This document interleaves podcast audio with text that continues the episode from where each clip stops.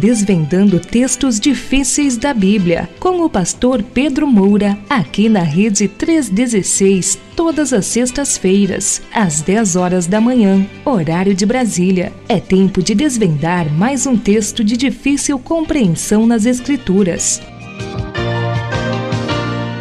Então vamos lá, vamos para os nossos assuntos, né? Nós temos aqui o assunto é, do programa anterior, que tem aqui algumas uh, perguntinhas, né? E também, claro, o, o, assunto do dia, a gente já até é, anunciou aqui para os nossos para nossa audiência. Hoje o nosso querido pastor vai estar é, usando o texto lá de Lucas, capítulo 1, versículos 26 a 33, que é onde consta a dúvida de hoje, e diz agraciada, ou, ou seja, o tema de hoje né, é agraciada ou cheia de graça? A diferença? Né? Então, hoje o nosso querido pastor vai estar falando sobre isso, né? E você que de repente conhece alguém que tem dúvidas sobre isso, manda um WhatsApp para ele agora, fala, olha, vai começar, você não pode perder, né? É. E, Deixa eu dizer uma coisa para você, Elber.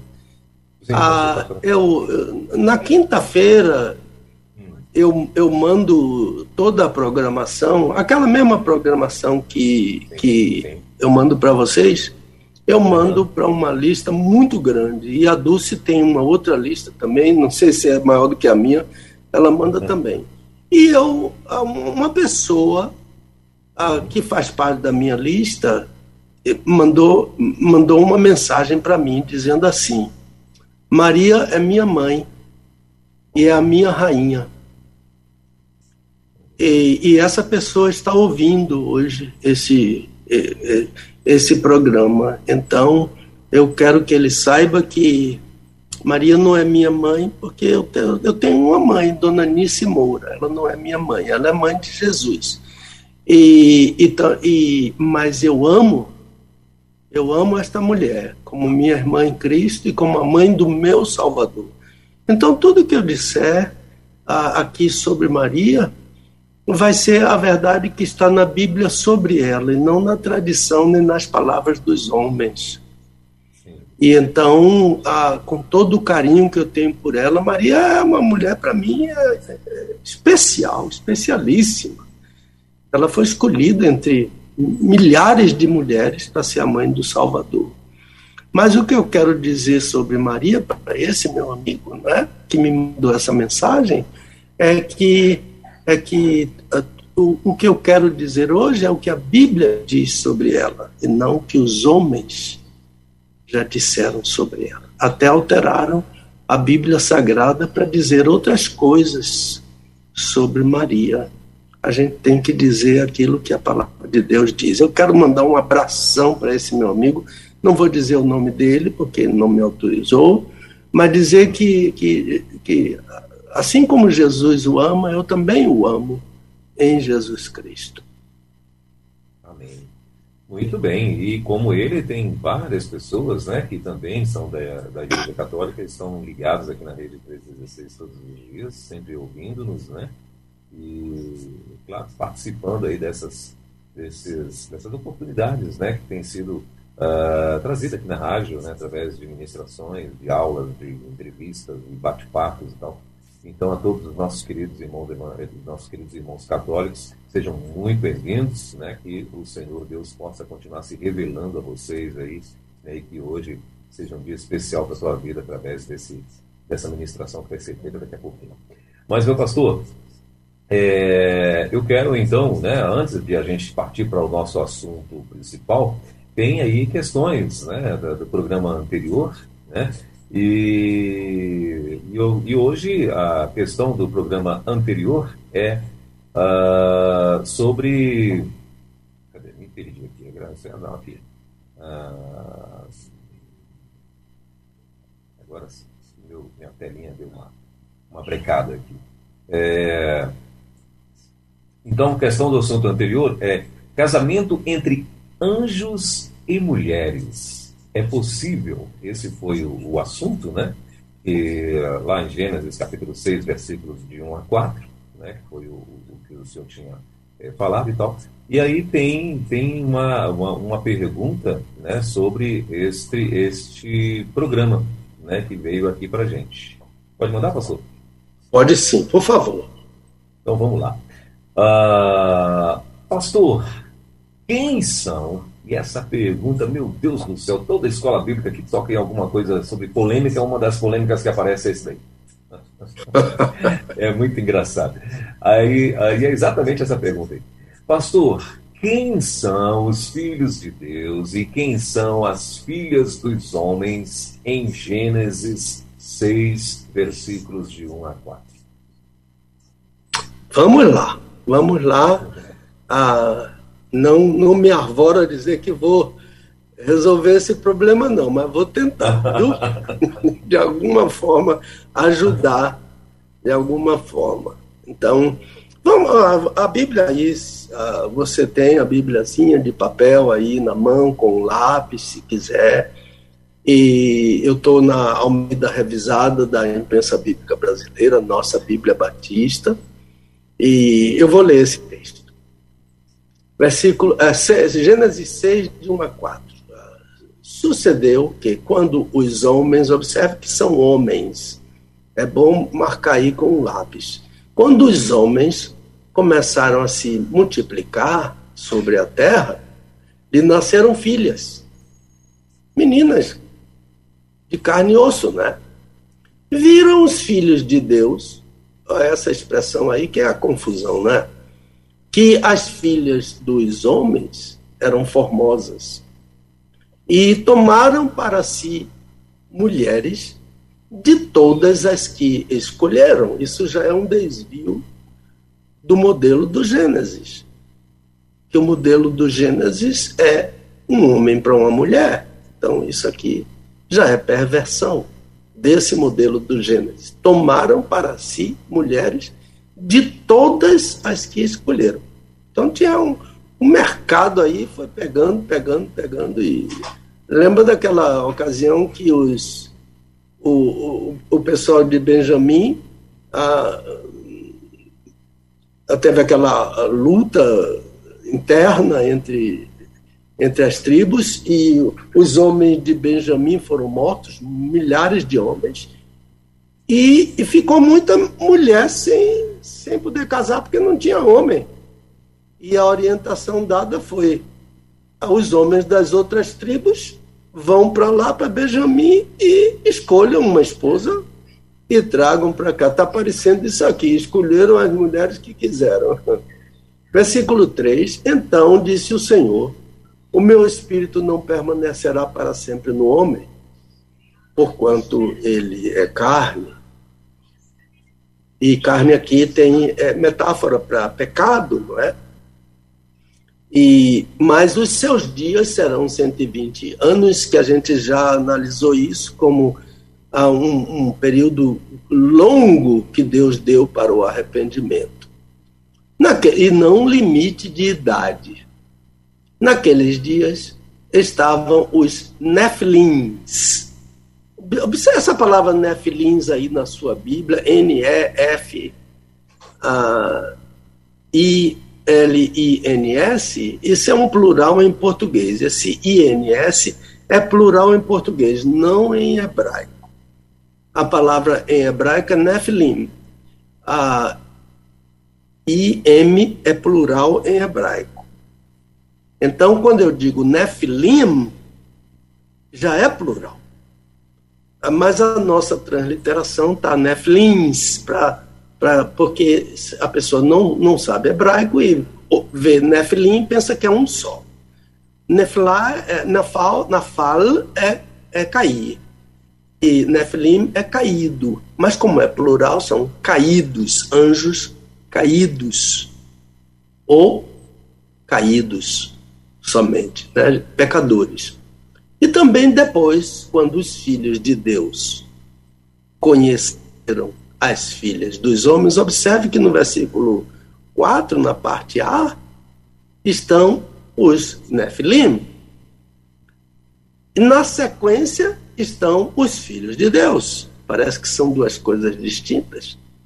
E quando os filhos de Deus conheceram as filhas dos homens, as quais lhe deram filhos, esses Nefilins eram os valentes, os homens de renome que houve na antiguidade. Então, pronto, vamos lá tentar um, uma resposta. A primeira coisa que eu preciso dizer é que, ah, como você falou aí, é uma pergunta recorrente, todo EBD, todo mundo quer saber sobre, e volta muito. Nunca ah, ah, alguém precisa escrever um livro dando uma resposta final e conclusiva sobre esse assunto para ver se as pessoas compram esse livro e param de perguntar sobre isso, né? É um texto muito difícil, dos textos difíceis que há na Bíblia. E uma das coisas que dificulta mais são as distintas interpretações. Interpretações opostas, diametralmente opostas umas das outras, né? Mas muita coisa que se diz sobre esse texto ah, não encontra. É, esse é um texto inspirado, mas muita coisa que se diz sobre ele não, não encontra respaldo na interpretação desse texto no Novo Testamento. O Novo Testamento interpreta esse texto, Pedro fala sobre ele, Judas fala sobre ele.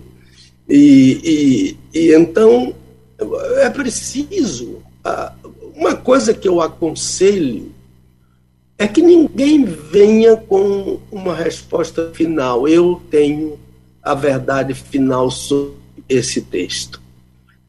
Uma, uma coisa muito importante para a análise de textos difíceis da palavra de Deus ou de qualquer texto é humildade. Homens muito grandes têm ensinado humildade como um recurso indispensável, importante quando nos deparamos com esse tipo de texto. Muito dos meus, muitos dos meus professores chamaram a atenção para humildade ao interpretar a Bíblia. Eu me lembro ah, do doutor Olavo Feijão, PhD, que foi meu professor, eu tenho muita estima por ele. Ele, ele costumava dizer que textos difíceis realçam a soberania de Deus. E quando realçam a soberania de Deus, realçam também a minha limitação diante da, dessa soberania. Então, alguns professores, assim, eh, de um quilate ou como o pastor Heber Vasconcelos dizia, de um coturno muito alto, uma vez um deles me disse, numa questão de um texto difícil, assim: Pedro, eu não sei solucionar a dificuldade desse texto. Olha que coisa ah, maravilhosa. Quando ele me falou isso, eu me lembrei ah, do rei Davi. O Salmo 131 o rei Davi mostra o tamanho da limitação dele em relação a Deus. Ele diz no Salmo 131 algumas coisas do tipo: Não me exercito em grandes assuntos, nem em coisas muito elevadas para mim. Eu fiz calar e sossegar a minha alma, como uma criança desmamada para com a sua mãe. Olha que coisa ah, maravilhosa, não é? Ah, mas uma outra coisa, ah, eu estou me lembrando do Dr. Schreiner, que é um dos maiores teólogos vivos da atualidade, teólogo do Novo Testamento. Uma vez ele fez um sermão tão maravilhoso, e eu estava no, na, na, na igreja Clifton, lá no estado do Kentucky, ele estava pregando. Foi um sermão maravilhoso. Mas depois do culto eu tentei falar com ele, mas tinha muita gente. Eu fui embora e eu, eu, eu disse a meu filho, que era aluno dele, meu filho, pede a ele se ele pode me dar a, o esboço dessa mensagem. Sabe o que ele fez? Ele me mandou o esboço e mandou uma mensagem dizendo assim: Pedro, eu falei com o Lucas, o meu filho, que eu quero trocar esboços com você. Eu disse, valha-me Deus, é por isso que esse homem é tão grande assim. Quer trocar esboço comigo. muita grandeza. Isso é, isso é manifestação de humildade. Por isso que Deus usa tanto ele. Tô, tenho vários livros dele aqui na minha biblioteca. São muito grandes os livros dele. Então, há uma outra coisa sobre versículos difíceis é que algumas vezes esses versículos difíceis se tornam um instrumento para dividir o povo de Deus. Aí é perigo, aí é a artimanha do inimigo. Então, a humildade e cuidado com o que o inimigo pode fazer com um texto difícil, e ele faz. Ele nos divide muitas vezes por causa da, da própria palavra de Deus.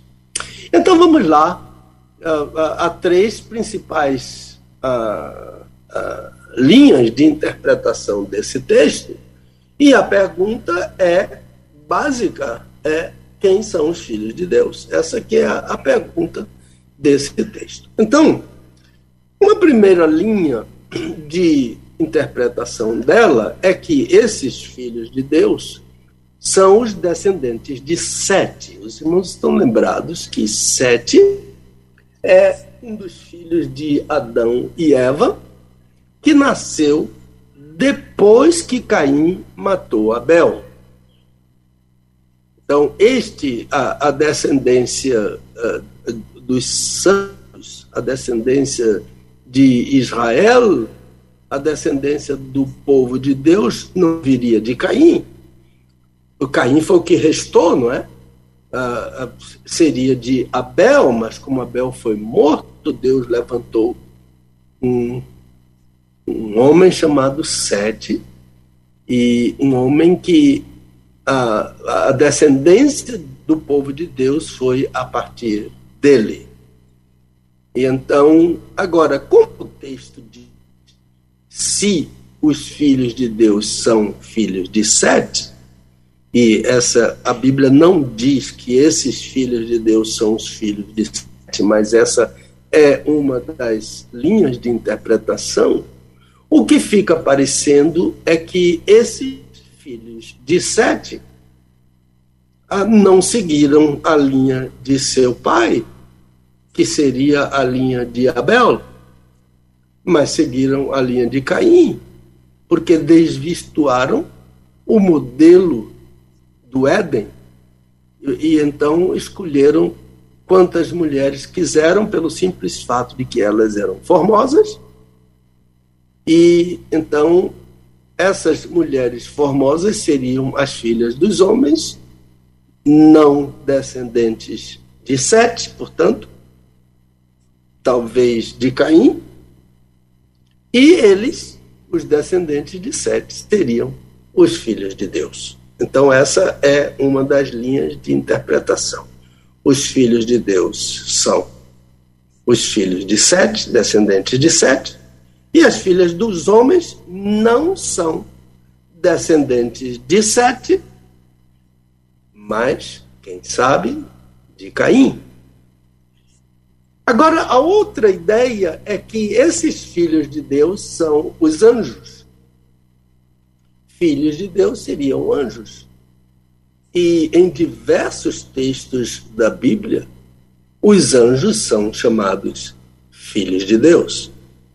Por exemplo, a, a, no livro de Jó, no capítulo 1, há uma assembleia em que os filhos de Deus comparecem, e esses filhos de Deus são anjos, mas comparece também um anjo que não é dessa descendência, uh, não é uh, filho de Deus, no sentido de que esse anjo não quis permanecer entre os anjos que servem a Deus, e este anjo é Satanás. E diz o texto em, o texto em Jó, capítulo 1, eu recomendo a leitura, ah, que no dia em que os filhos de Deus se apresentaram diante de Deus, é uma assembleia aqui de anjos, Satanás veio no meio deles. Então, esses, esse, os anjos são filhos de Deus. Aqui nessa linha, esses anjos, segundo a uma das linhas de interpretação, teriam se casado com mulheres aqui chamadas filhas dos homens.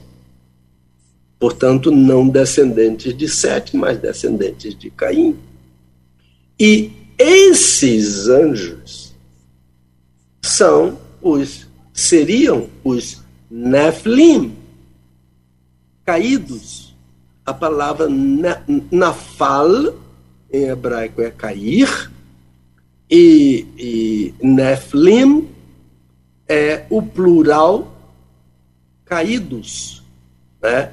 Então seriam anjos que na verdade são demônios, porque são caídos, ah, que então tiveram relações sexuais com essas mulheres filhas dos homens.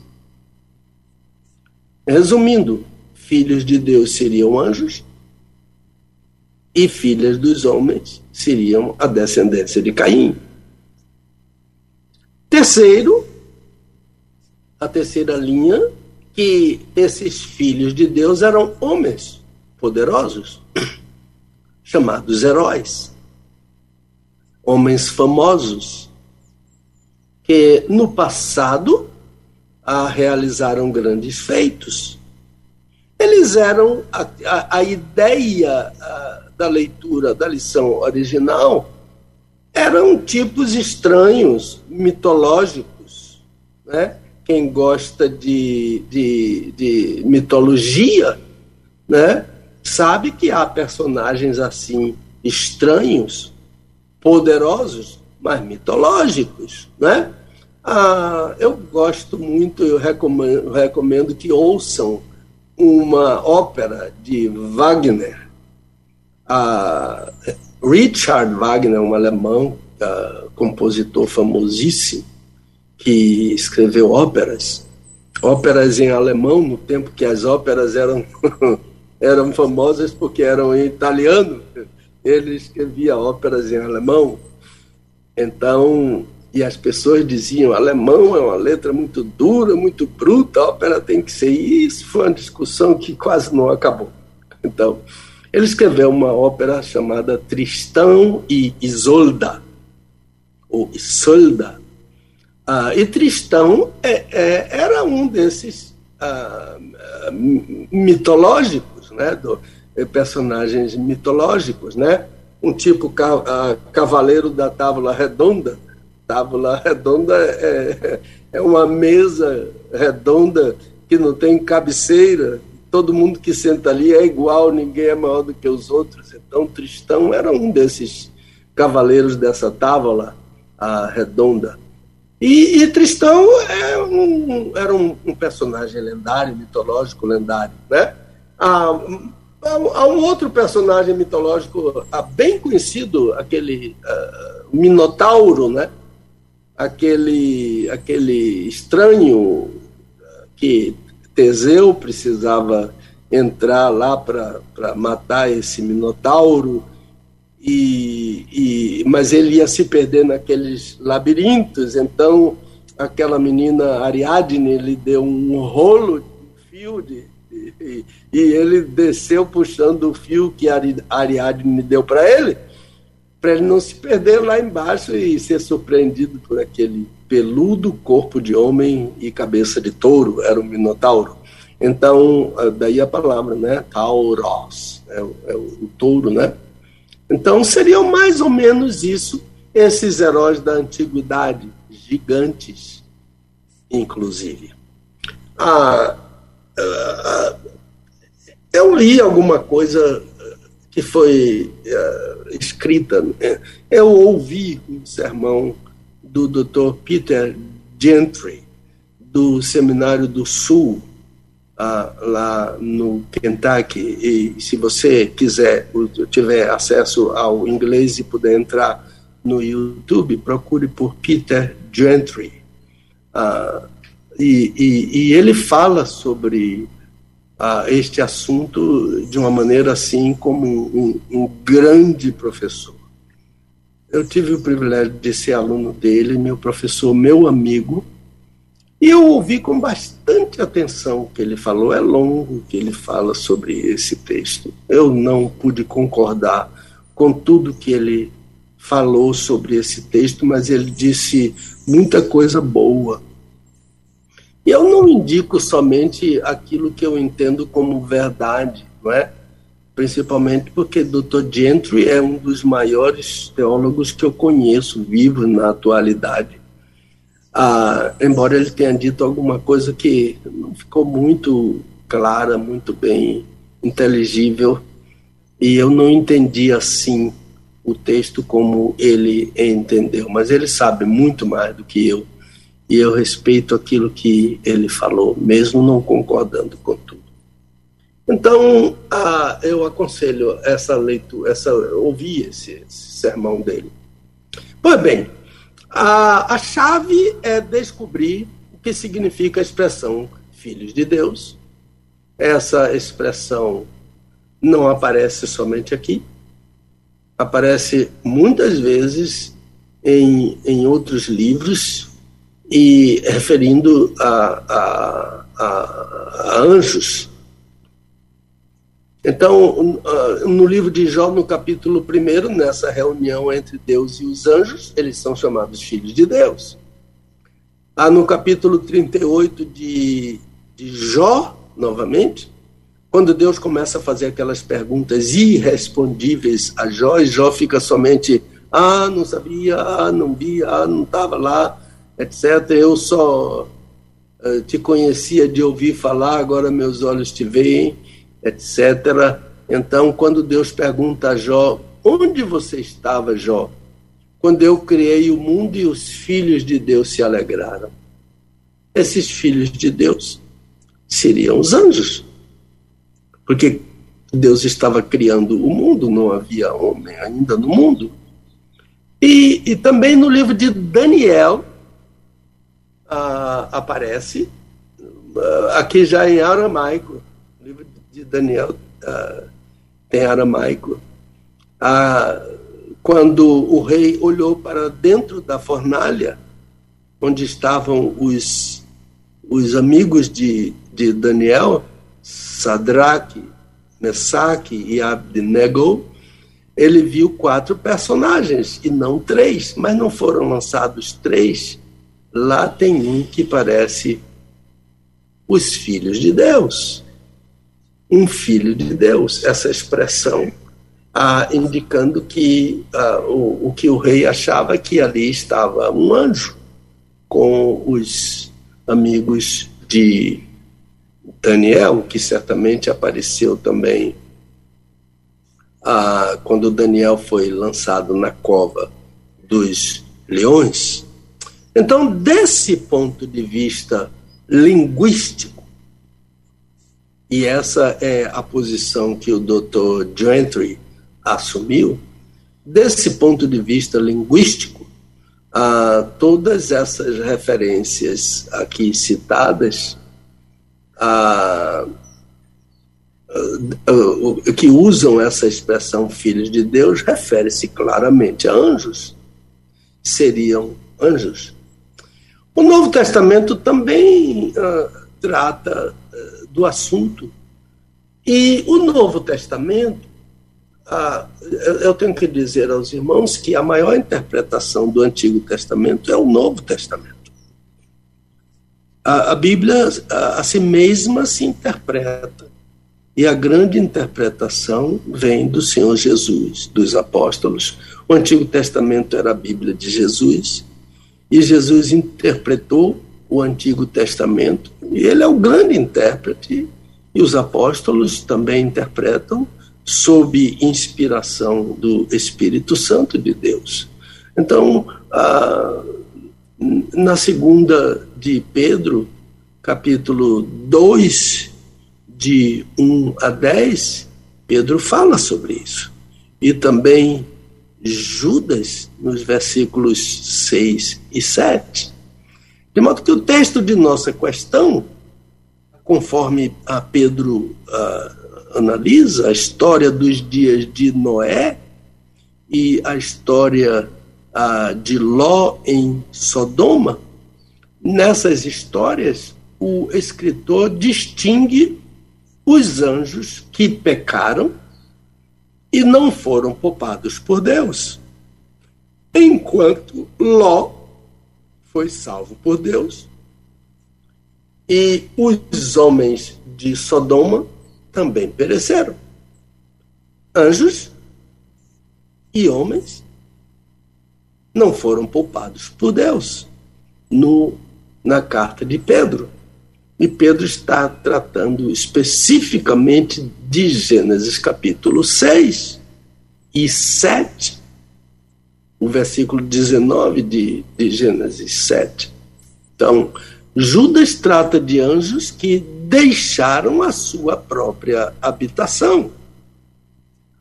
E também das cidades de Sodoma e Gomorra. Então, o que é que esses dois autores do Novo Testamento falam a propósito desse capítulo 6 do Gênesis? Esses versículos em que aparece filhas dos homens, filhas de Deus, gigantes, famosos, etc. Ah, eles tratam da extrema imoralidade que havia, assunto inclusive do dilúvio. Então, Deus viu a extrema imoralidade nos dias antes do dilúvio. Agora, o apóstolo Paulo, ele, ele faz uma referência aqui, assim, uh, inusitada, a um livro apócrifo, ainda que ele não cite o livro, mas o assunto que Paulo trata está no livro de Enoque. Aconselho a leitura do livro de Enoque não como uma leitura inspirada, mas como uma leitura que vai nos ajudar na interpretação desse texto. Porque o livro de Enoque tem uma genealogia de anjos. Olha que coisa interessante. E Paulo, que conhecia muito bem, ele aconselha Timóteo a não se preocupar com genealogias loucas, intermináveis e nocivas. Por isso que Paulo entende que essa questão que Enoque trata desses mesmos anjos é uma questão falsa. As genealogias são loucas, intermináveis e nocivas referência ao livro de Enoque, onde, onde há essa extensa genealogia de anjos. Na Bíblia há genealogia de gente, no Antigo Testamento, no Novo Testamento. A, o livro de Mateus começa com a genealogia de Jesus, só tem gente, não tem anjo. A genealogia de Jesus não tem nenhum filho de anjo. Só tem Fulano gerou Fulano, Fulano gerou Fulano, Fulano gerou Fulano, até chegar no Senhor Jesus. Então, o ensino, de acordo com Pedro, Judas e Paulo na 1 Timóteo capítulo 1, é um ensino nocivo de que anjos caídos tiveram relação sexual com mulheres. Então, a, o, o, de que trata Enoque, né? Nefilim eram filhos de anjos com mulheres. Então, finalizando aqui essa, essa ideia ah, do, do, do, do nascimento de filhos de anjos, a biologia não pode explicar isso. E o Senhor Jesus dá uma palavra final, sendo ele, como acabei de falar, a, o maior intérprete do Antigo Testamento. Em Mateus 22 e Marcos 12, o Senhor Jesus afirma que anjos não se casam, que anjos não se dão em casamento, e que no céu será assim. Não haverá casamento no céu, porque seremos no céu como anjos. Então a palavra final do Senhor Jesus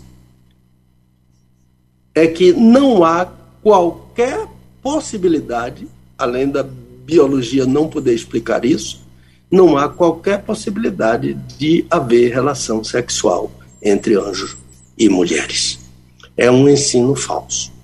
A propósito de Gênesis capítulo 6, de 1 a 4. Acho que é por aí, meu irmão. Vamos lá. Muito bem, e agora? Muito bem. É, então, acho que a resposta final vai ser essa, é, é, vai ser a de Jesus mesmo, né, pastor? ah, eu já ouvi, inclusive, né, nesses debates e tal, né, quando alguém acredita no que, que, que são, de fato, filhos ah, de anjos, ou seja, filhos de, de, os filhos de Deus são anjos e tal.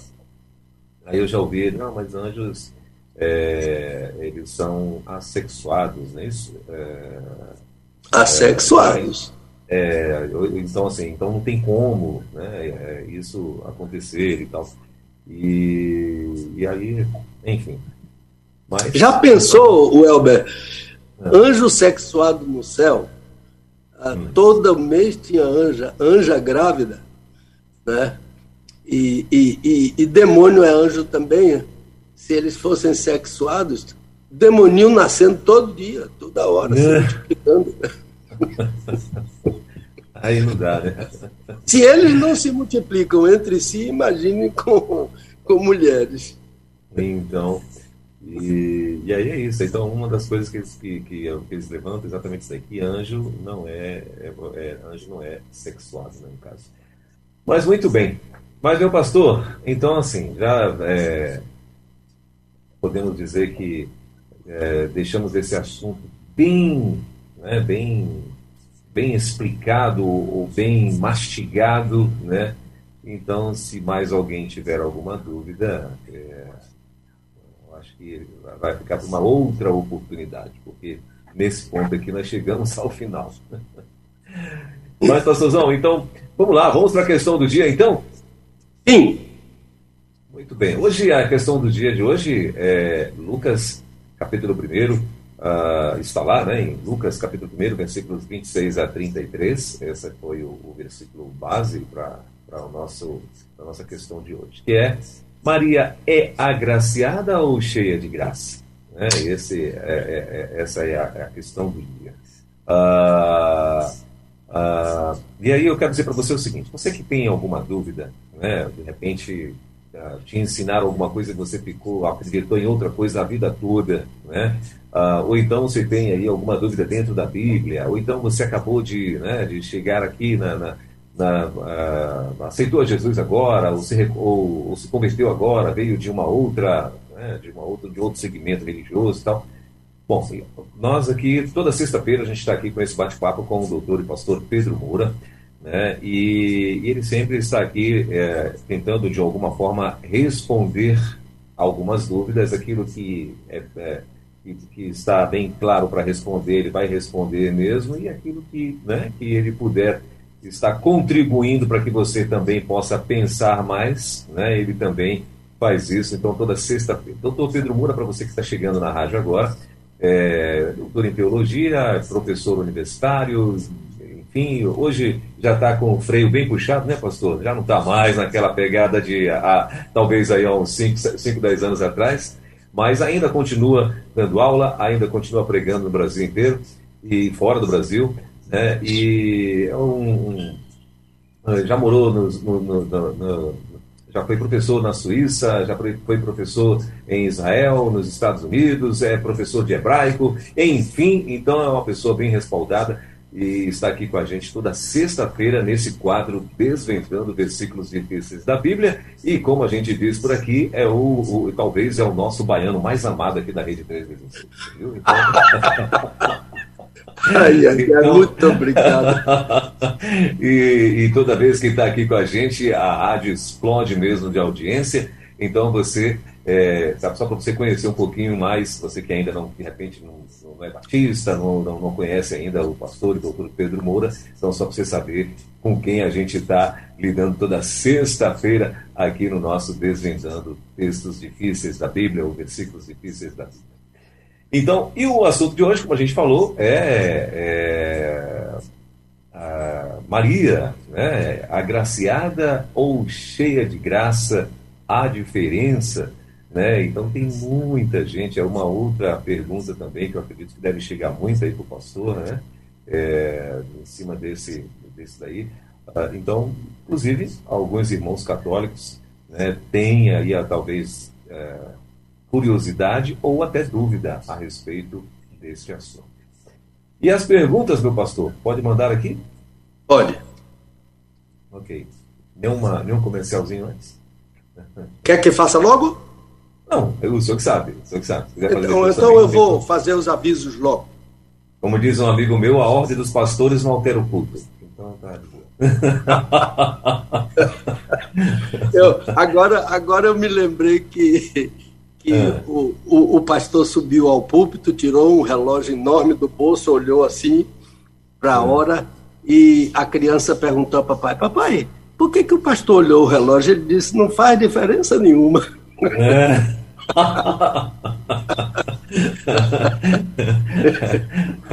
onde, onde ele tiver aqui, ele vai, né? Ou seja, o tempo que ele tiver que gastar, ele vai gastar.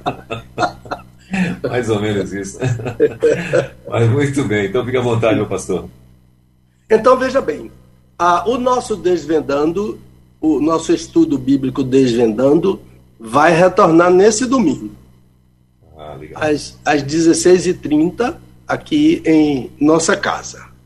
E, e, qualquer pessoa aqui em Salvador que desejar a, a, nossa casa fica ao lado do Colégio 2 de Julho, duas casas depois do Colégio 2 de Julho, à direita, do mesmo lado do colégio, duas casas depois. É um templo, tem uma faixa escrita Igreja Evangélica e que está inclusive aguardando uma igreja uma igreja para alugar, porque o templo está pronto.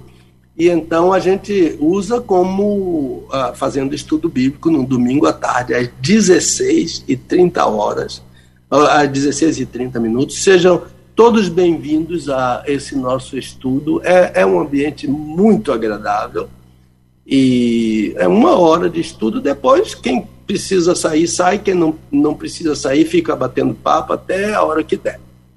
Ok. Então, outro assunto, piedosamente e bastante submisso ao Senhor, é, pedindo, vamos continuar orando pelo Brasil. Ah, se, se o resultado não nos agradou, nós não temos que suspender as nossas orações, temos que continuar suplicando o favor do Senhor ah, sobre a nossa nação. Deus vela por nossa nação, eu sei disso. Amanhã nós postaremos ah, à tarde, sempre colocamos à tarde, em nosso Facebook, PR Pedro Moura. PR Pedro Moura.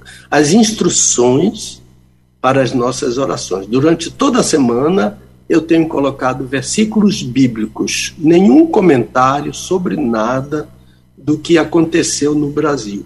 Versículos bíblicos e muitos irmãos têm curtido, têm comentado esses versículos, e eu sei que a palavra de Deus é viva e, e, e eficaz, não é? E, e penetrante, e, e ela vai entrar no nosso coração para fazer a diferença entre nós. E aqueles que quiserem, além de orar no domingo, estabelecer um jejum de, um, de uma refeição, de duas, de três, conforme a pessoa quiser, até a hora que a pessoa quiser. Nós damos toda a instrução. Então, o nome é Oração e Jejum até que passem as calamidades. Já estamos aí há uns três anos, todo sábado enviando isso para aquelas pessoas que, ah, que quiserem fazer isso no domingo, no Brasil e fora do Brasil. E há muita gente que atende a esse apelo. Uma outra coisa é, é, é, é, bem propaganda comercial mesmo.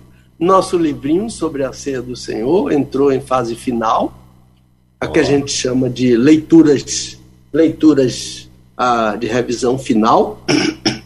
Eu e a Dulce estamos aqui numa luta, eu revisando para um lado, ela revisando para o outro.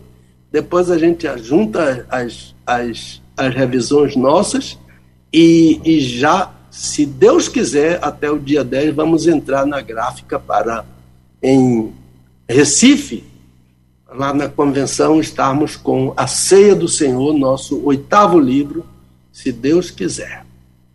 E é mais ou menos isso que temos de aviso.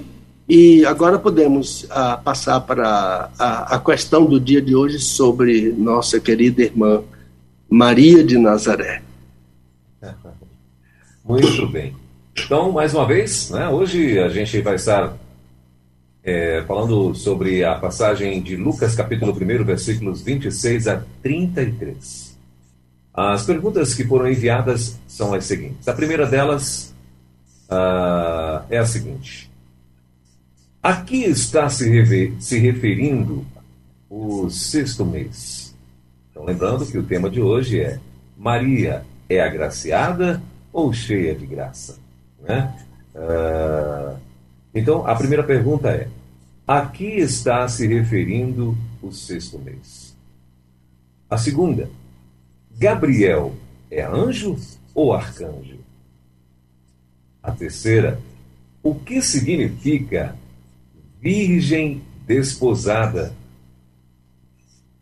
Uh, a quarta, o que significa a palavra agraciada?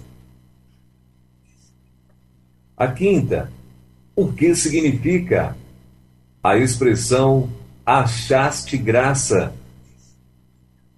E a sexta e última pergunta é: qual, é, qual a diferença entre agraciado e cheio de graça?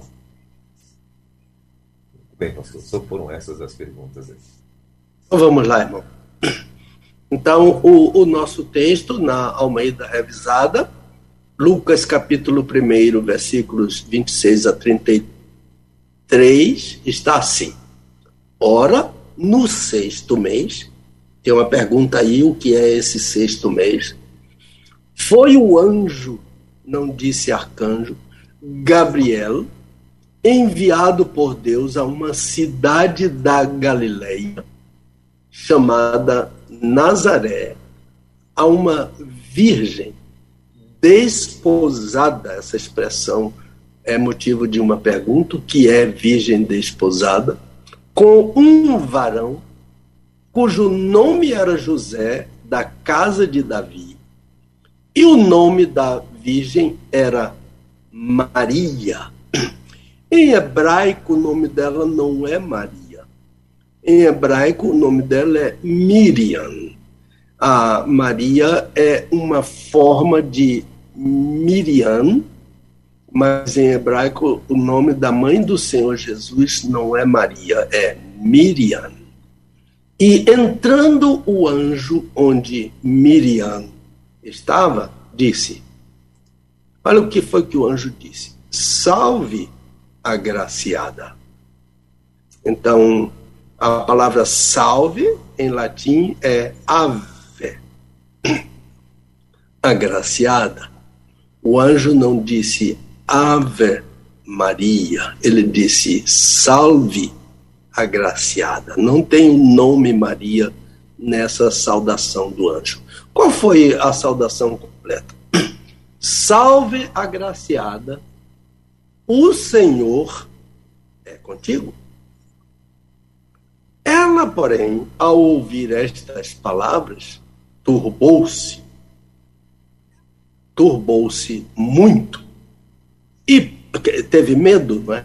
Toda vez que aparece um anjo, pessoa tem medo porque ele é muito estranho, não é? Turbou-se muito e pôs-se a pensar que saudação seria essa. Disse-lhe então o anjo novamente, o anjo e não um arcanjo, não temas, Maria. Agora ele, agora está o nome dela. Pois achaste graça. Primeiro ele a chamou pelo adjetivo agraciada. E agora ele explica o adjetivo dizendo: você achou graça diante de Deus. Eis que conceberás e darás à luz um filho, ao qual porás o nome de Jesus. Jesus é um nome hebreu, Yeshua, a, que tem letras do nome de Deus, e o verbo Yashá, que significa salvar, de modo que o nome do Senhor Jesus significa salvação de Yahvé, ou Adonai é salvação, ou como alguns ah, ilustres ah, professores dizem, Jesus é Senhor da salvação. Em vez de traduzir, em vez de transliterar Yahvé, entender Yahvé como a Senhor. Adonai, não é? Senhor, Adon, Senhor. Agora falando sobre este, uh, este uh, filho, ele será grande, será chamado Filho do Altíssimo. O Senhor Deus, aqui é o Pai, lhe dará o trono de Davi, seu pai. Davi, pai de Jesus no sentido de que o Senhor Jesus é da descendência de Davi. Ele reinará eternamente sobre a casa de Jacó, então sobre Israel. Casa de Jacó é Israel, e o seu reino não terá fim. Então vamos lá. A primeira pergunta é: a que está se referindo o sexto mês? O texto diz que Deus enviou o anjo Gabriel a Nazaré no sexto mês, versículo 26. Em Lucas capítulo uh, 1, versículo 11, a, a referência é a um anjo indefinido a Lucas. Mas ele mesmo, no capítulo 1, versículo 19, ele diz: O anjo, Gabriel. Ele, ele tira o indefinido, bota o artigo definido e cita um. Esse anjo foi enviado ao sacerdote Zacarias para anunciar o nascimento de João, o Batista. Zacarias é o pai de João Batista, marido de Isabel.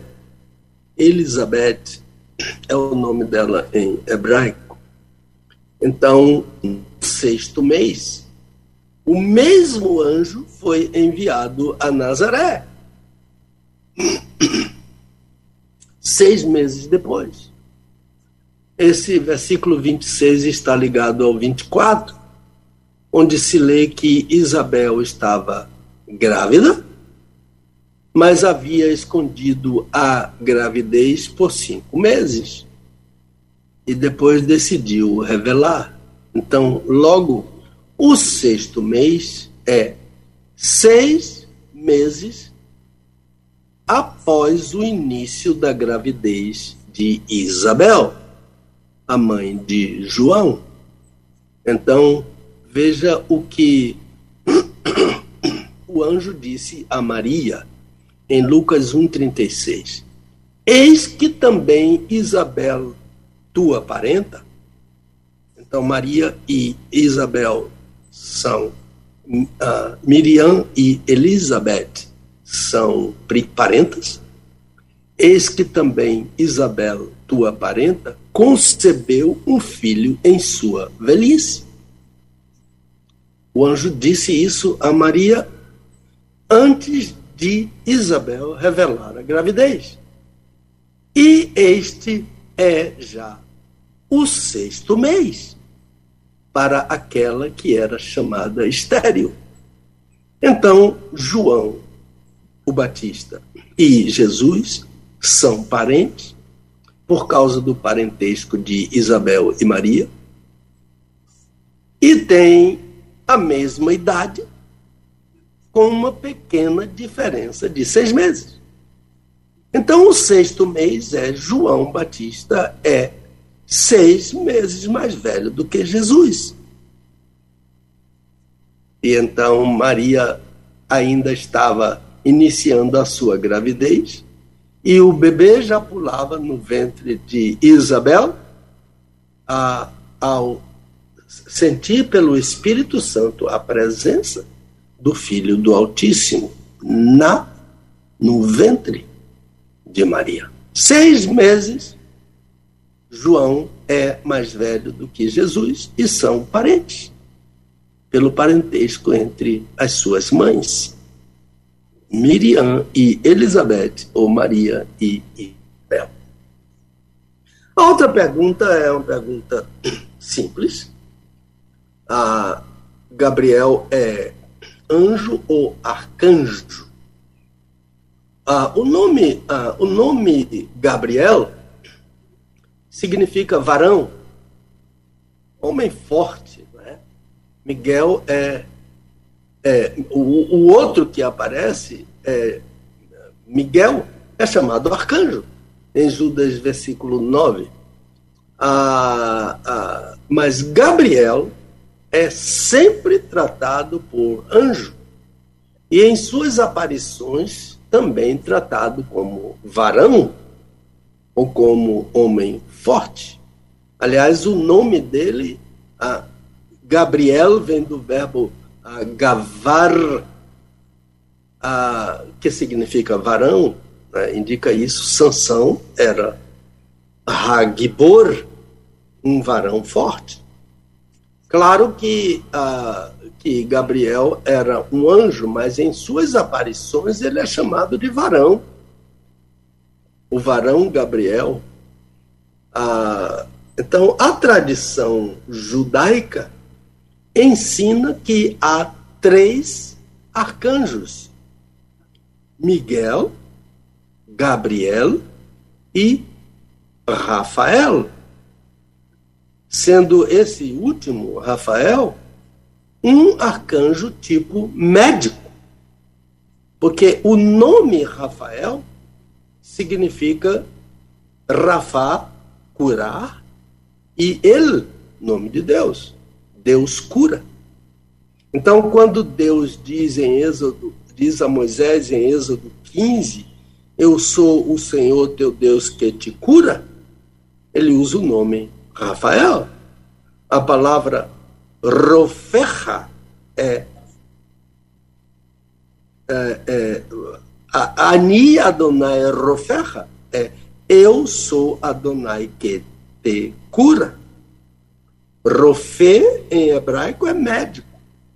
Então, pode ser que Gabriel seja um arcanjo, mas a Bíblia em nenhum lugar o trata de arcanjo. A tradição judaica diz que ele é um arcanjo juntamente com Miguel e Rafael mas a Bíblia não. Então, o que eu tenho a dizer é que a Bíblia diz que ele é anjo e é suficiente. Ainda que ele possa ser um arcanjo, porque ele tem o mesmo nível de Miguel, embora cada um deles tenha ah, tarefas distintas.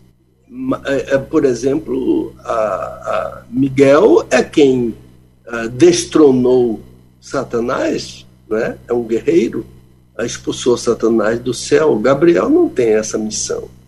Ele vem em missões de paz para para anúncios de paz, como o nascimento de Jesus e outras coisas assim.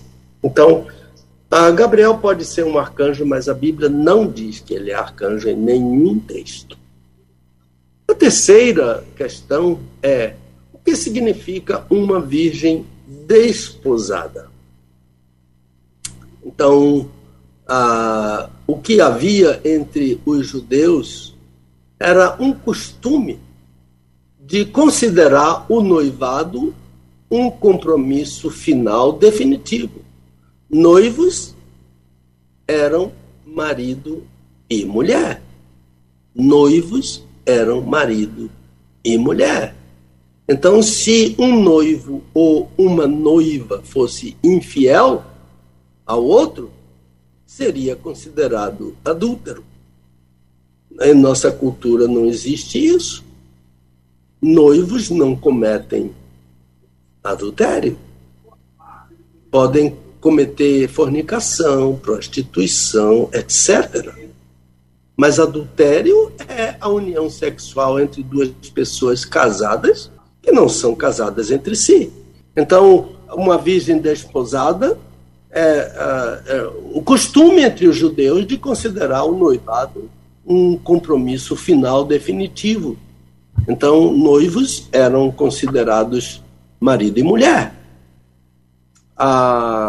Se um noivo ou uma noiva fosse infiel ao outro, seria considerado adúltero. Mas isso, em nossa cultura, noivos não cometem adultério. Noivos podem cometer fornicação, prostituição, mas adultério é a união sexual entre duas pessoas que não são casadas entre si. Então, uh, no entanto, não era assim entre os judeus. Havia um arranjo. E, como parte desse arranjo, o pai da noiva recebia um dote do noivo que contribuía para preparar a noiva para a cerimônia ah, do casamento. Então, uma virgem desposada era uma jovem dada pelos pais a um homem, como acontece no caso do noivado em nossa cultura, com a diferença que, no caso deles, esses noivos eram considerados casados, marido e mulher. Lembre-se que, que durante a gravidez virginal de Maria, o texto diz que José ah, estava preparando a, a sua esposa, que estava grávida. Por quê? Porque ela já era a esposa dele. Então, essa era a condição de Maria, uma virgem desposada. Então, casada. Após o arranjo do noivado, ela era esposa de José e José era marido de Maria. Veja, por exemplo, Mateus capítulo 1, versículo 19. E José, seu esposo, que era justo, não a queria infamar, intentou deixá-la secretamente. Olha aí. Eram noivos, mas aqui o texto disse José, seu esposo. Então, a decisão de José de deixá-la secretamente é porque ele sabia que ela seria apedrejada, porque ela era casada com ele, ainda que não houvessem coabitado. Mas ele não queria tomar a iniciativa de denunciá-la. Então ele resolveu ah, se afastar dela. Mas é mais do que isso. Que José queria mesmo era tentar desfazer o noivado sem revelar a gravidez dela. Foi aí que apareceu o anjo e disse a ele que o que estava gerado nela era do Espírito Santo ah, e ele se convenceu de, de tudo isso, e diz o texto que ele não teve relação sexual com ela até que ela desse à luz o filho primogênito. Aí então, depois, eles viveram uma vida normal de homem e mulher casados. E, e a prova disso é a, a prole grande que eles tiveram, segundo o Novo Testamento. Quatro filhos, homens, e algumas mulheres, portanto, no mínimo seis filhos, ah, do casamento de José com Maria, depois do nascimento de Jesus. Então, esses seis, no mínimo seis, porque não diz quantas mulheres, eram meio irmãos de Jesus, que era filho de Maria, mas não era filho de José. Uma virgem desposada é uma virgem casada antes de ter a, uma vida a, comum de relação sexual, mas um casamento efetivo entre Maria e José, e o Novo Testamento a trata por esposa e ele por marido dela. Então a terceira questão é o que significa a palavra agraciada? A palavra que o anjo usa aqui vem do verbo caritó, é, que caritomene, ah, e, e que caritomene está indicando que a palavra está na voz passiva. É, ela é agraciada, ela foi agraciada. E, e quando a tradução da Vulgata veio a lume, o tradutor deturpou esta saudação do anjo e, em vez de traduzir que caritomene, para você pegar as sílabas aí, que caritomene,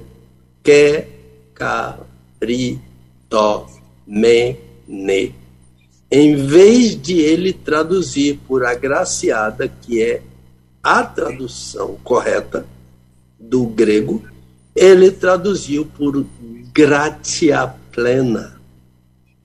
Gratia plena, cheia de graça. Então, só a versão católica chamada Vulgata e as versões que dela decorreram traduziram que caritomene por gratia plena, cheia de graça. Mas essa não é a lição original. Essa tradução é falsa. Essa tradução ofende a leitura original. E a Bíblia de Jerusalém seguiu essa tradução falsa.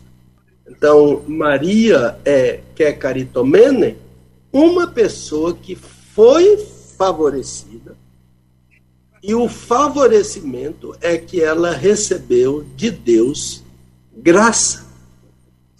Não faz há muito tempo eu li um artigo de um escritor evangélico sob o título Ave Maria cheia de graça. Esse escritor evangélico, que é um professor muito conhecido, foi muito infeliz no seu artigo. Eu posso desculpá-lo unicamente como mera argumentação e nada mais. O fato desse escritor pouco conhecer, eu conheço bem ele, ele pouco conhece os originais aramaico, hebraico e grego, mas eu penso, eu penso, quem não sabe lidar com originais deveria tratar de outros assuntos e não assuntos exegéticos ou procurar ajuda. Ele não procurou ajuda, por isso que ele errou assim flagrantemente. Então vou reproduzir aqui algumas coisas que foram ditas por ele nesse artigo. Primeira coisa que ele disse é que a alocução salve agraciada proferida pelo anjo Gabriel em saudação a Maria corresponde à reza católica Ave Maria cheia de graça. Não, ele não sabe nada do original, porque não corresponde mesmo. São diametralmente opostas, com a ressalva. Só a primeira parte é bíblica. Salve agraciada. Só isso está na Bíblia. A segunda é uma reza desalinhada do ensino dos apóstolos, que em sua extensão afirma ainda ser Maria, mãe de Deus, intercessora, rogai por nós, intercessora dos pecadores. Nenhuma dessas expressões é bíblica. O nosso professor ah, falhou grandemente, biblicamente. É, nenhuma dessas expressões é bíblica ou pode ser igualada à singela saudação do anjo. O que o anjo disse foi: salve, agraciada. Ele não cita o nome Maria, ele não diz que Maria é cheia de graça, ele disse que Maria recebeu graça. Uma outra coisa que o professor disse foi que a expressão Ave Maria, cheia de graça, é uma oração. Não é uma oração, mas uma reza. E a sensível diferença entre reza e oração. Por exemplo, só para citar uma diferença, na oração modelo, Mateus capítulo 6, de 9 a 13, Jesus ensina, olha aqui, Jesus ensina como orar. Jesus não ensina o que orar. A palavra reza não está no Novo Testamento em nenhum lugar. E reza é o que orar. Reza não é como orar, mas o que orar. Por quê? Porque a reza já está escrita por alguém. E o fiel católico apenas repete o que está escrito. Oração é como orar. Reza é o que orar. Porque já está definido. O fiel não sai daquela coisa que está escrita, ele simplesmente repete. Outra coisa que o professor disse é que a expressão Ave Maria, cheia de graça, vem integralmente da Bíblia. Olha, isso é falso. Em hipótese alguma. Essa expressão vem da idolatria do catolicismo romano, não da Bíblia ela é estranha a qualquer lição das testemunhas originais. E por isso mesmo, Ave Maria cheia de graça nunca vai se harmonizar com a doutrina dos apóstolos, que deve ser a doutrina da igreja. Atos 2:42. Então, não Ave Maria cheia de graça não veio totalmente da Bíblia, como disse o professor. Ele se enganou totalmente. Ela veio totalmente da idolatria romana, não totalmente da Bíblia. E o professor se equivocou totalmente por não conhecer as línguas originais e por usá-las sem a ajuda de alguém que pudesse lhe ajudar. Então, desde muito tempo, a, a, nós evangélicos temos sido acusados por líderes de outros grupos religiosos de adulteração da Bíblia. Vertemos, por exemplo, a saudação do anjo Gabriel por salve agraciada, enquanto eles vertem por Ave Maria cheia de graça. Então, a acusação de que nós adulteramos é falsa e facilmente comprovada.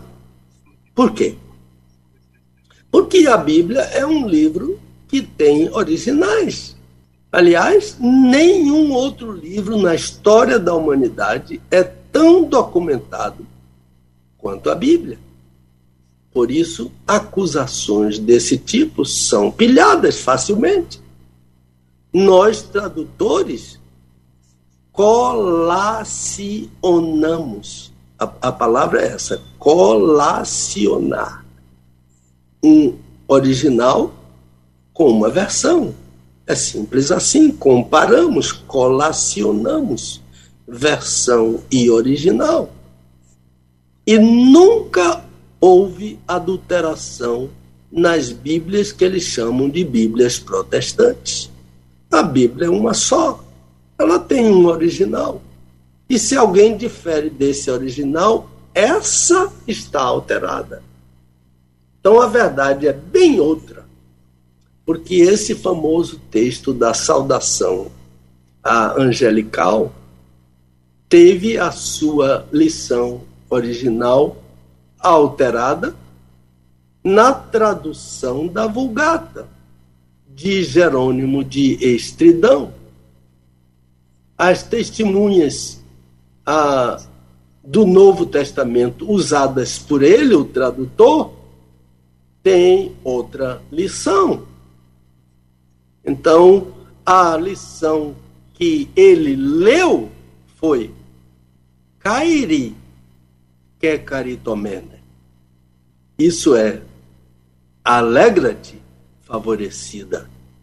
Foi essa a saudação do anjo que nem usou o nome de Maria, nem lhe conferiu munus de cheia de graça, como consta da Vulgata. Saudou-a elogiosamente por agraciada.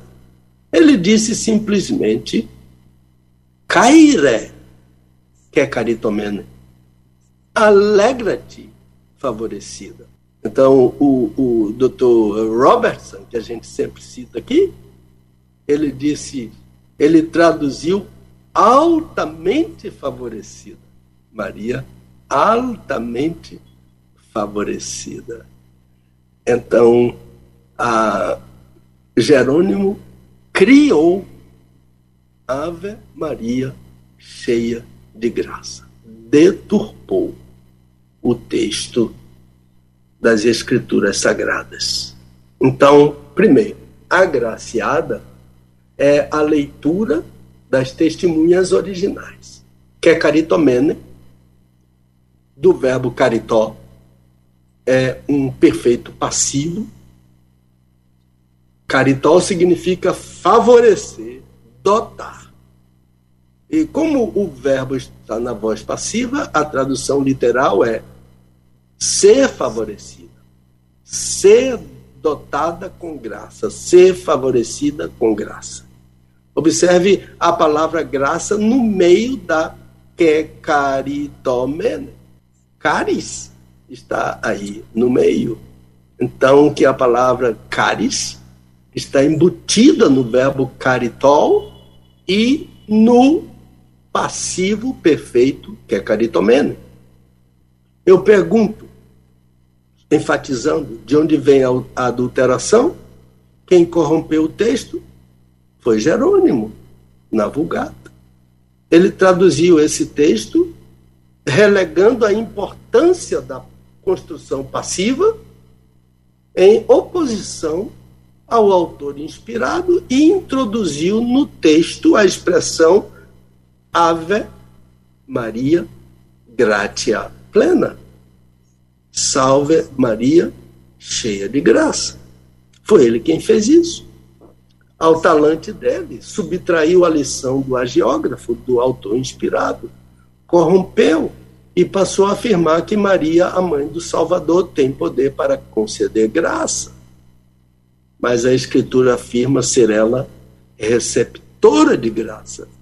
Agraciada, respondendo, é quem recebeu graça. Cheia de graça. Não foi esta saudação do anjo, porque não há humanos cheios de graça. Nas Escrituras, nós humanos somos favorecidos com graça. Por isso que o anjo repetiu explicando a saudação. Em Lucas 1,30, ele disse: Achaste graça. Então, quer caritomene, por ser passivo, tem que ser traduzido por achaste graça. Maria achou graça diante de Deus, agraciada. E João, o apóstolo, ele diz sobre os humanos que todos nós, João capítulo 1, versículo 16, todos nós, Maria e todos nós, recebemos graça de Jesus. Portanto, somos receptores da graça e não concessores da graça. Todos nós de João recebemos graça. Agora, cheio de graça existe sim nas Escrituras.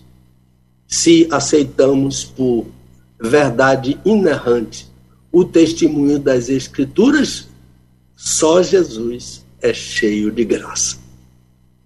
Ele é a graça que foi manifestada no Natal, trazendo salvação a todos os homens. Tito capítulo 1, a Tito capítulo 2, versículo 11. Então, o apóstolo João diz quem é cheio de graça. O Verbo, Jesus, se fez carne, habitou entre nós, cheio de graça e cheio de verdade. João 1, 14. Repetindo, quem é cheio de, gra de graça? O, o Verbo, Jesus, se fez carne, habitou entre nós, cheio de graça e de verdade. Então, cheio de graça é uma outra palavra. Cheio de graça não é que caritomen, isso é agraciado.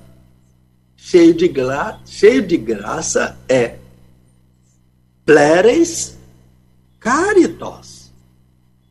Pleres caritos. Maria é que caritomene, agraciada. Jesus é pleres caritos. Diferentemente, totalmente diferente. Pleres significa cheio mas caritos, graça. Pleres caritos é Jesus, cheio de graça. Maria é que caritomene, agraciada. Então, todos nós, de João, recebemos dele, da plenitude dele, graça sobre graça. Maria, inclusive, a bendita mãe do nosso Salvador. Portanto, cheia de graça e agraciada são expressões opostas. Maria, entendendo muito bem isso, disse: A minha alma engrandece ao Senhor, o meu espírito exulta em Deus, meu Salvador, porque atentou na baixeza da sua serva. Lucas 1,46. Então, a, a explicação do anjo ao que caritomene, agraciada, foi: Maria, achaste graça. Para o anjo, Maria achou graça, não produziu graça. Ela recebeu graça, a graça, que graça? A graça de se tornar a mãe do Filho de Deus, o homem Jesus. É isso que significa, Maria, não temas, porque achaste graça diante de Deus. A graça a ela dada por Deus para ser a mãe de Jesus. Sabe, irmãos, eu notei ah, no artigo que eu comentei aqui agora e que foi publicado nas redes sociais, que muitos irmãos nossos ovacionaram aquele artigo. Por quê? Porque algumas pessoas querem ouvir o que agrada aos ouvidos. Paulo disse isso a Timóteo na segunda carta, capítulo 4. Não importa se a doutrina é apostólica ou não. E alguns líderes se deixam seduzir por aquilo que, que os enaltece, que produz elogios, que atrai, mas não convence do pecado e veicula mentira. Só há uma verdade para concluir a ser pregada a palavra de Deus, que nem sempre agrada, mas a ordem é: tu fala o que convém à sã doutrina. Então, um líder evangélico dizendo que Ave Maria, cheia de graça, é totalmente tirada da Bíblia, é um ensino falso. O ensino é salve a graciada. Por quê? Porque achou graça diante de Deus. Maria é agraciada por ser a mãe do Filho de Deus. Jesus é cheio de graça, porque Jesus é Deus. Palavra sua, meu irmãozinho. Muito bem. Uh, agora, 11 horas e 46 minutos em Brasília. 11 e 46 você está ouvindo aí o Desvendando Textos Difíceis da Bíblia, né, com o nosso querido pastor Pedro Moura, diretamente de Salvador. Toda sexta-feira nós temos esse, esta aula aqui na rede 316.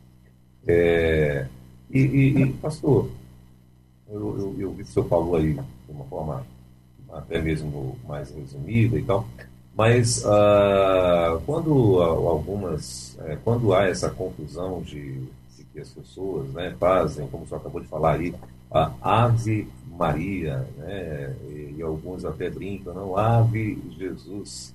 Queria que o senhor falasse também, se possível, fosse um pouquinho sobre esse ave aí, quando as pessoas querem referir a Maria a, a tradução, né, o senhor já deixou bem claro aí que na tradução no original, né, é, é ali é uma saudação a, a, a, Miriam, né, a, Miriam, né, que é ali uma agraciada e tal. Mas quando eles falam ave, é o que, que eles querem dizer quando falam ave Maria? Então, a palavra grega é kaire, significa alegra-te. A palavra ave é o latim que o, o Jerônimo usou e que significa salve. O anjo não disse salve, o anjo disse alegra-te, agraciada. Então, o Jerônimo deturpou tudo. O Jerônimo, a, a saudação caire, que é alegra-te, ele traduziu como salve, e a que é caritomene, que era agraciada, ele traduziu como cheia de graça. Então, a tradução dele foi do grego para o. Ele era lente da, da, da língua grega. Ele só errava onde ele queria defender a doutrina dele.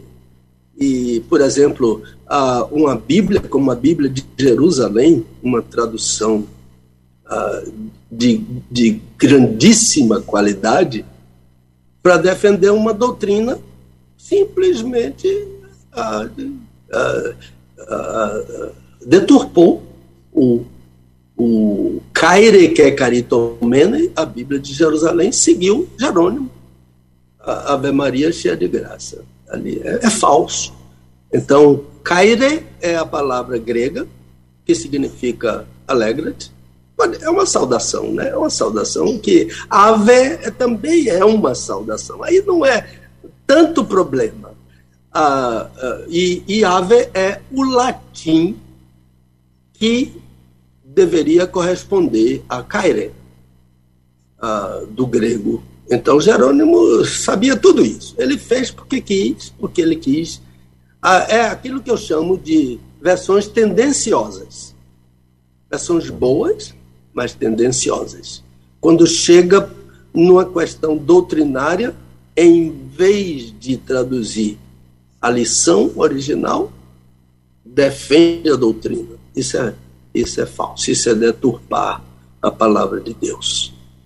Nós que, que eh, ao longo de séculos fomos acusados de deturpar a Bíblia, aquilo é aquela massificação, mentindo, mentindo, mentindo para virar verdade.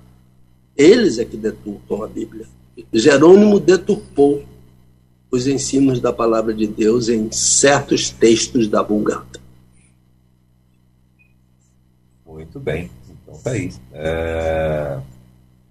Hoje, como a gente falou, estamos aí no nosso Desvendando Textos Difíceis da Bíblia com o pastor Pedro Moura e hoje o, tema, né, o, o, o, versículo, os versículos né, que ele está usando uh, tirar a dúvida da, da, pessoa que enviou, das pessoas, né, que foi mais de uma, é Lucas capítulo 1, versículo, versículos 26 a 33. Né? Lucas capítulo 1, versículos 26 a 33. Pastor, então quero devolver para o senhor para fazer aí a sua conclusão. Então vamos lá, rapidamente. Então, no sexto mês, da gravidez de Isabel, a mãe de João Batista. Isso estabelece uma diferença de idade mínima entre esses dois personagens, que são parentes. Sim. Pastor, rapidinho, a, a, sua câmera, acho que ela, ela deu uma viradinha, ela foi pro teto agora. Agora ah, tá agora, bem? Agora sim, agora ficou bonito na foto. Ah. Tá bom? Desculpe. Então eu vou voltar, porque. Por favor. Na por hora favor. da edição, né? Então Sim. a questão do sexto mês, a que, que o Lucas diz, no sexto mês foi o anjo Gabriel. Então é o, é o sexto mês da gravidez de Isabel. Lembre-se que, que Isabel escondeu a gravidez, ela era estéril, e ela escondeu a gravidez durante cinco meses e depois ela revelou a, a gravidez dela a partir do sexto mês, quando ela foi visitar a Maria, a, que era parenta dela. Então, a, o sexto mês estabelece a diferença pequena, né? De dois adultos com diferença de. Duas crianças com diferença de seis meses, né? um bebê e outro com seis meses, tem uma diferençazinha, mas depois que cresce, essa diferença é, essa, essa, acaba essa diferença. Então, eles são parentes e João é seis meses mais velho do que Jesus. A outra questão é que Gabriel pode ser um arcanjo, mas a Bíblia não informa isso. Em todos os casos de, da aparição dele ou da intervenção dele, ou ele é chamado de varão, porque o nome dele significa varão, Gabriel é varão forte de Deus, essa é o significado dessa palavra. Gavar, Sansão era Gavar, né? Uh, Shimshon Hagbor, o Sansão, o forte. Então, uh, uh, ele é chamado de varão forte ou de anjo. Como a gente sabe que ele é um anjo, é, o varão é porque ele se apresenta como um varão. Né? A, a, manifestação dele, é, ele aparece como um varão. Terceiro, a, a, eu fiz um resumozinho aqui para não me perder. A graciada é uma pessoa que recebeu graça. O anjo disse: Caire é salve ou alegra-te, que é caritomene, agraciada. E depois, no versículo 30, ele explicou o significado de que caritomene. Porque ele disse: achaste graça diante de Deus. Ok. A quarto, a diferença entre agraciada e cheio de graça é a diferença que existe entre Maria e Jesus. Maria recebeu graça porque Maria é humana. Jesus é doador da graça porque Jesus é Deus. O filho de Maria é Deus, mas Maria é humana. Maria não é a mãe do Deus unigênito. Ela deu à luz a seu filho primogênito, o primeiro de uma série de filhos que ela teria. Então Maria recebeu graça, por isso ela é agraciada.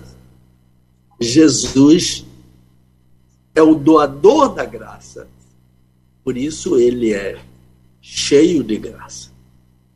Infelizmente, por último, um homem chamado Jerônimo, de Estridão, traduziu a Bíblia para o latim, mas ele, nesse texto, buscou defender uma doutrina da igreja dele e não a lisura da palavra de Deus. Então vamos ficar com a palavra de Deus. Vamos ficar com a palavra de Deus e, e, e não com a palavra dos homens, no caso de Jerônimo e da igreja que ele representa. E o texto bíblico, eu não estou dizendo que a Vulgata é um texto ruim, não. É uma grande tradução da Bíblia. Mas nesse texto há um ensino falso.